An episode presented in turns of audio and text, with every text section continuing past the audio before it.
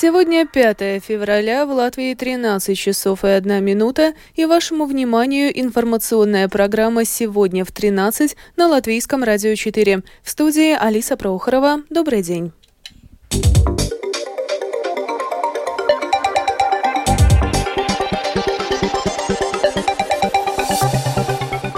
В этом выпуске в Латвии проходят акции протеста фермеров. Все латвийские муниципалитеты испытывают финансовые трудности, заявил глава Союза самоуправлений. Резакненская дума до 21 февраля должна утвердить бездефицитный бюджет.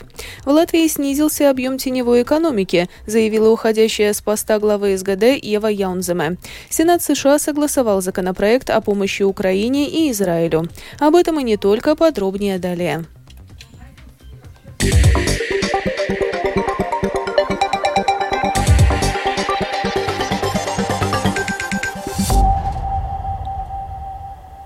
В эти минуты в 16 городах Латвии проходят акции протеста фермеров, в том числе в Лепое, Салдусе, Талсе, Тукумсе, Кулдыге, Елгове и Дубале. В каждом городе демонстрация проводится по своему маршруту. Используется сельскохозяйственная техника, поэтому возможны ограничения движения на дорогах. В частности, в Бауске сегодня в акции протеста принимают более 100 фермеров на тракторах и легковых автомобилях. За общей безопасностью дорожного движения следит госполиция.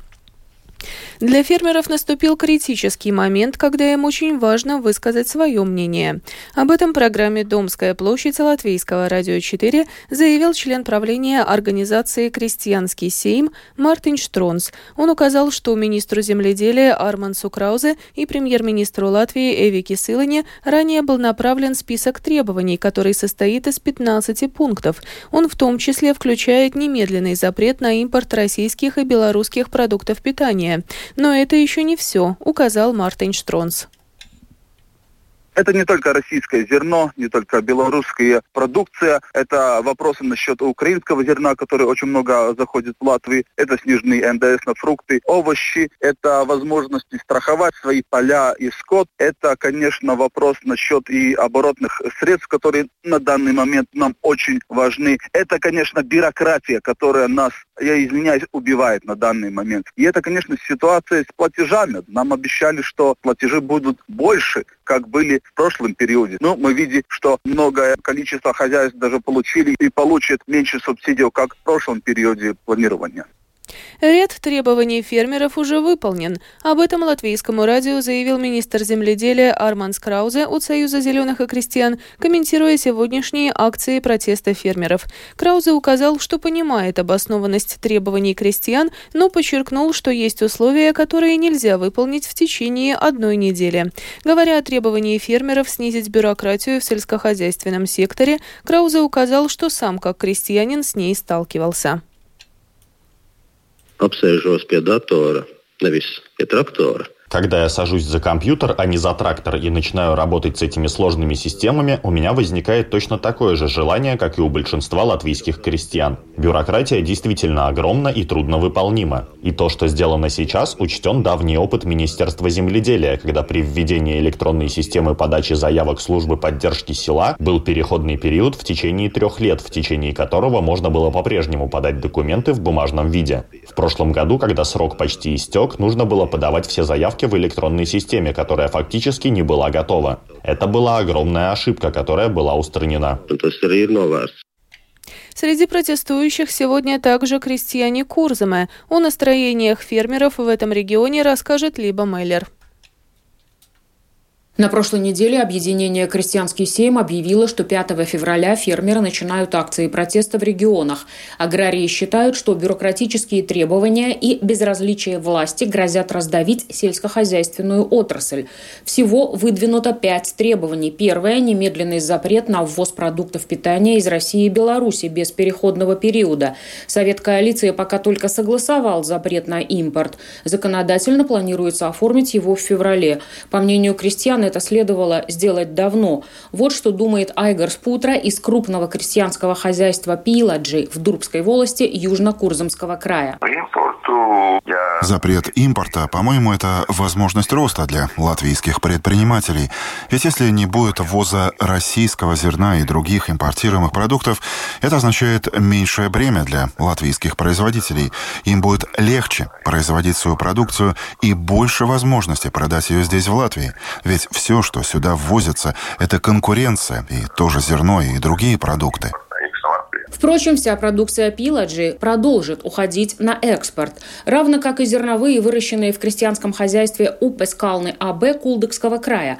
Руководитель Упескалны АБ Нормунд Феттерс Фектерс согласен с коллегой, но отмечает неразбериху на европейском уровне. Что касается импорта в Латвию всех продуктов, здесь я говорю о тех продуктах, которые уже переработаны. Я вижу в магазинах есть продукты от этих стран. Я категорически категорически против и за то, чтобы не было такого импорта. Что касается зерна, то, конечно, я полностью против импорта в Латвии. Но здесь грешник самый большой – это общий европейский рынок. По европейским правилам Европа – общий рынок. Хотя это зерно уходит в европейскую страну, но пункт, где заходит, считается, что Латвия импортер. Зачем мы покупаем? Потому что в Европе можно вырасти все, что необходимо для Европы Европе. Протестовать крестьяне решили не только из-за импорта зерновых. Они хотят повышения конкурентоспособности сельскохозяйственной отрасли. В частности, восстановления сниженной ставки НДС в размере 5% на наши овощи, фрукты и ягоды, уменьшения бюрократии и других решений правительства для улучшения положения в целом. Следующая акция пройдет в Риге. Либо Меллер, Латвийское радио 4, Лепая. На данный момент все латвийские самоуправления испытывают финансовые трудности. Об этом программе «Домская площадь» Латвийского радио 4 заявил глава Латвийского союза самоуправлений Гинс Каминскис. Я думаю, что очень трудно составить бюджеты, сбалансировать, еще меньше думать о каком-то развитии, потому что последние годы финансирование самоуправления только сокращалось. Как мы знаем, если в 2018 году мы говорили, что та часть э, налогов, которая предназначена для функций самоуправления, была 19,6%. Потом еще даже больше поднялась эта сумма денег, то в 2024 только 16,2% осталось. Среди тех, кто испытывает финансовые трудности, как известно, Резекненское самоуправление. До 21 февраля муниципалитет должен утвердить бездефицитный бюджет. Для этого необходимо сократить расходы более чем на 3 миллиона евро. Параллельно продолжается проверка работы ревизора в муниципалитете. Ранее Министерство финансов поручило Ассоциации присяжных ревизоров оценить, как проверяющий мог не заметить неуказанные самоуправлением финансовые обязательства в размере нескольких нескольких миллионов евро. Ассоциация же заявляет, что самоуправление скрыло информацию умышленно. Подробнее в сюжете Михаила Никулкина. Поводом для начала проверки работы Латвийской ассоциации присяжных ревизоров послужили слова госконтролера Эдгарса Корчагинца о том, что проверяющий должен был заметить сумму в несколько миллионов евро, не указанную в годовом отчете. Вот что в связи с этим заявил глава Комитета качества Ассоциации присяжных ревизоров Эгон Слепинш. Присяжная ревизор не допускала существенных недостатков в своей работе в связи с тем, что оценивалась финансовая ситуация в Резыкненском самоуправлении, учитывая доступные ревизору данные и то, что руководство муниципалитета, очевидно, не предоставило ей полную и правдивую информацию о фактической ситуации. Ревизор аудиторской фирмы Штибеле Унпартнери, проводившая ревизию финансовой отчетности Резекнинского самоуправления, в телефонном разговоре с латвийским радио рассказала, что расторгла договор в середине прошлого года, поскольку вскрывшиеся факты возможного мошенничества в муниципалитете угрожают ее независимости как ревизора, а также ее репутации. Одним из главных камней преткновения, помешавшим ревизору полноценно оценить денежные потоки в самоуправлении, отсутствие у нее информации о том, что Центральное агентство финансов и договоров остановило платежи по муниципальным проектам. В итоге ревизией в Резакнинской думе будут заниматься специалисты из государственного контроля. Они уже приступили к работе. В отличие от аудиторских компаний, самоуправлению не нужно платить госконтролю за услуги. Учитывая, что за услуги аудиторских компаний самоуправлением приходится платить по 10-20 тысяч евро и больше, а услуги госконтроля являются бесплатными, в пользу них в будущем могут принять решение и другие муниципалитеты. Сейчас у государственного контроля не хватит мощностей, чтобы взять на себя ревизии всех самоуправлений, но это не исключено в будущем, говорит госконтролер Эдгар Скарчагинс.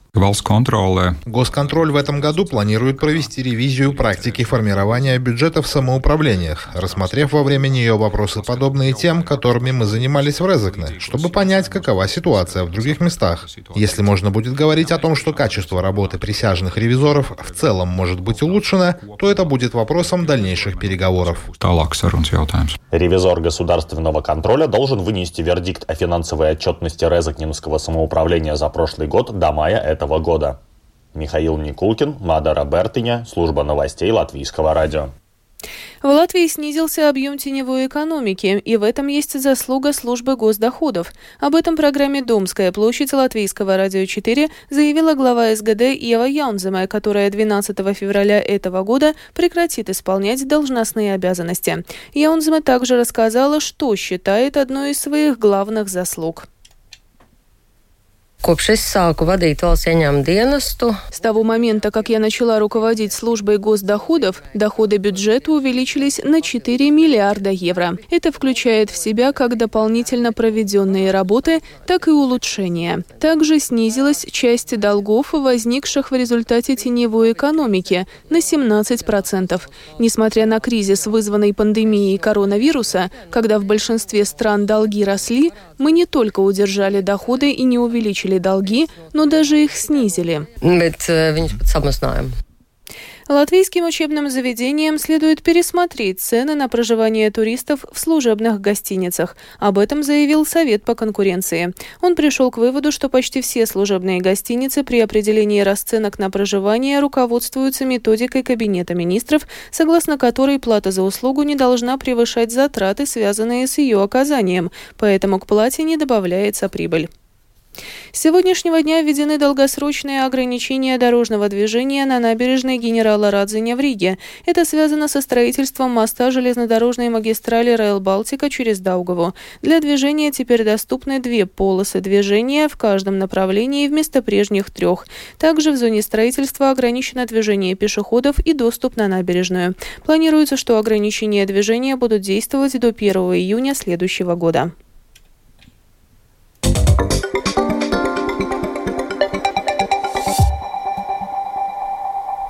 Продолжаем выпуск. Американские сенаторы согласовали долгожданный двухпартийный законопроект о выделении дополнительного финансирования, который объединяет средства на помощь Украине, Израилю и на ужесточение пограничного контроля на южной границе США.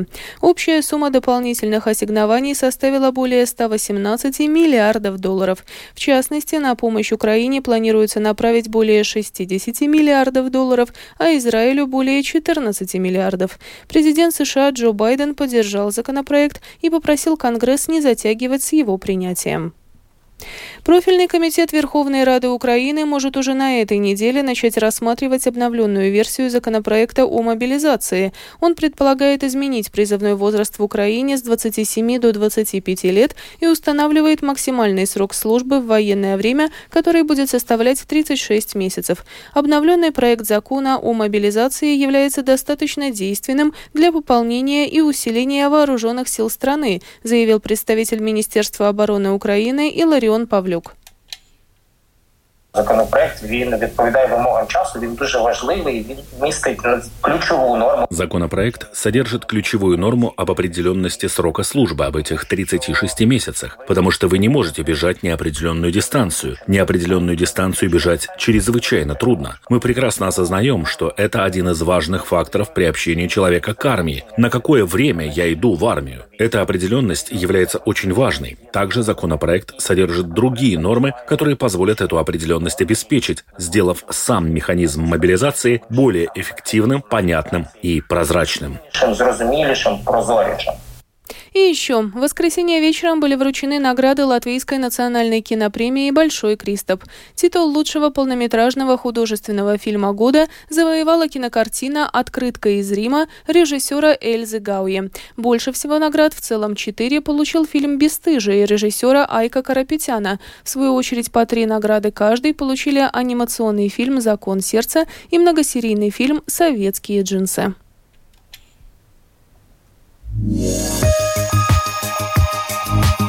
И в завершении выпуска о погоде. В ближайшие сутки в Латвии облачно, иногда с прояснениями. Местами ночью в основном на востоке, а утром и днем в северо-восточных и юго-восточных районах снег. Во время осадков видимость ухудшится.